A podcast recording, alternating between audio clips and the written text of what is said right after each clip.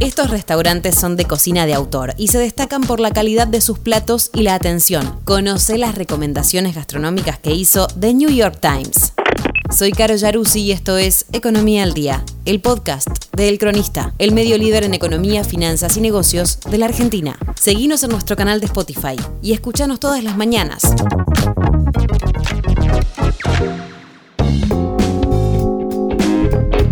Los viajes y la gastronomía siempre van de la mano. En el caso de Buenos Aires, los turistas y locales tienen varios motivos para deleitarse de esta ciudad, ya que abarca un amplio abanico de bares y restaurantes recomendados que ayudan a contar su historia y su cultura. En esta ocasión, el diario The New York Times armó una lista de sugerencias para recorrer y conocer la clásica gastronomía porteña. Y estos son los cuatro restaurantes recomendados. Julia y Franca son dos restaurantes administrados por el chef Julio Baez. Ambos locales se encuentran en Villa Crespo, Julia en Loyola 807, Franca en Darwin 1111. Estos lugares se caracterizan por sus platos preparados con frutas y verduras obtenidas de pequeños productores de todo el país. Los visité en noviembre de 2019 y amé la experiencia. La oferta es innovadora y todo lo que probamos nos encantó. El servicio es bueno y la recomendación del mozo nos encantó. Hace unas semanas pedí el delivery y no decepciona. Eso dijo una comensal en las reseñas de Google. Nanum, de Liz Ra. Liz Ra, de 33 años, renueva los sabores de la comida coreana que le recuerdan a sus raíces.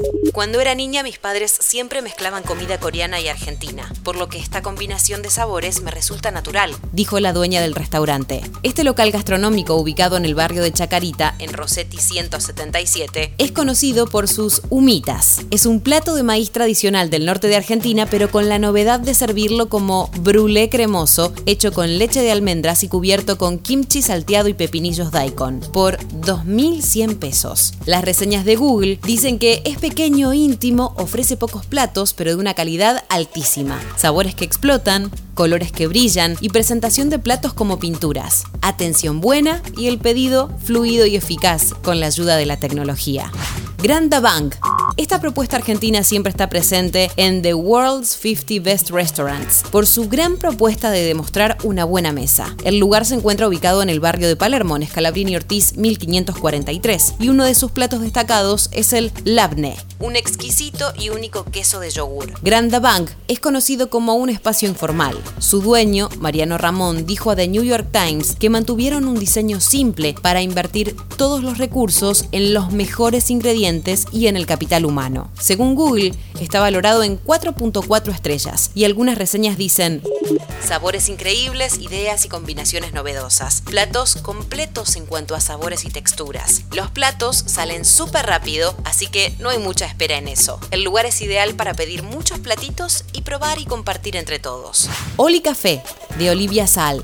Esta cafetería administrada por Olivia Sal está ubicada en el barrio de Colegiales y es muy destacada por sus propuestas de desayunos y tardes de brunch. Olivia es conocida como una de las sensaciones de la gastronomía argentina de los últimos tiempos. Por eso estuvo nominada a los premios Cucinare 2022. La dueña contó al New York Times que siempre soñó con tener un restaurante con una cocina abierta donde los comensales pudieran ver quién los estaba alimentando y donde el equipo culinario pudiera ver a los invitados entrar y salir felices.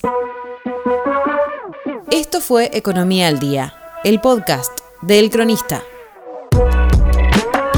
Seguinos en nuestro canal de Spotify y escuchanos todas las mañanas. Y si te gustó el podcast, podés recomendarlo. Guión y coordinación periodística, Sebastián de Toma. Producción, SBP Consultora. Hasta la próxima.